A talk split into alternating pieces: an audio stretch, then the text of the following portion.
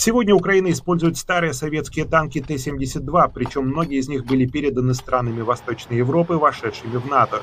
Но имеющегося парка, довольно, кстати, изношенного, недостаточно, особенно если планировать наступательные операции по освобождению своей территории, а к ним пора переходить, уверен бригадный генерал армии США в отставке Кевин Райан.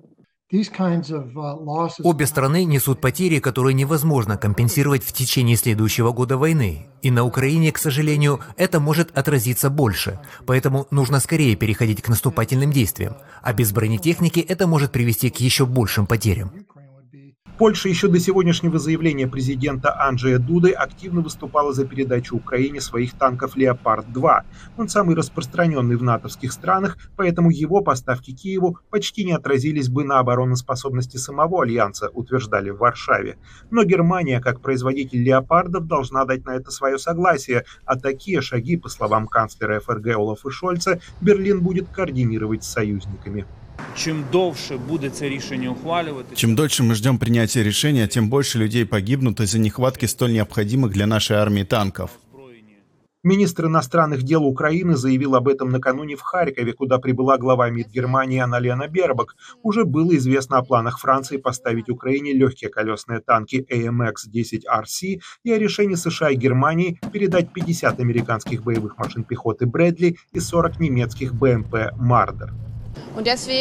Последние 10 месяцев мы активно работали с нашими партнерами по поставкам Украине систем ПВО, в том числе мобильных зенитных комплексов «Гепард». Сейчас мы приняли решение предоставить боевые машины пехоты «Мардер». Могу сказать, что мы продолжим это сотрудничество, и сегодня я приехала сюда, чтобы воочию убедиться, насколько важна наша помощь.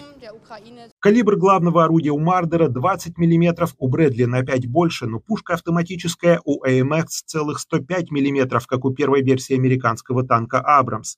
Максимальная скорость у Мардера и Брэдли примерно одинаковая – 65 и 66 км в час соответственно. AMX по этому показателю опережает их на 20 км в час, что неудивительно при отсутствии гусениц, зато к проходимости могут быть вопросы. Что касается массы, Мардер приблизительно в полтора раза тяжелее остальных. Немецкая и американская машины способны взять на борт до шести десантников, французская для транспортировки пехоты не предназначена, это скорее легкий разведывательный танк. Да, БМП это не танки, но и такие машины очень важны для наступательных операций, когда ведется очень интенсивный огонь, что мы и наблюдаем сейчас. БМП хорошо защищают пехоту от артиллерийских осколков, прицельного и неприцельного огня и стрелкового оружия. Это значимая помощь для ВСУ. К тому же, по словам Кевина Райана, передача БМП имеет еще и важное политическое значение. США и Франция подают Германии тот самый сигнал о кооперации, о которой говорил канцлер Шольц.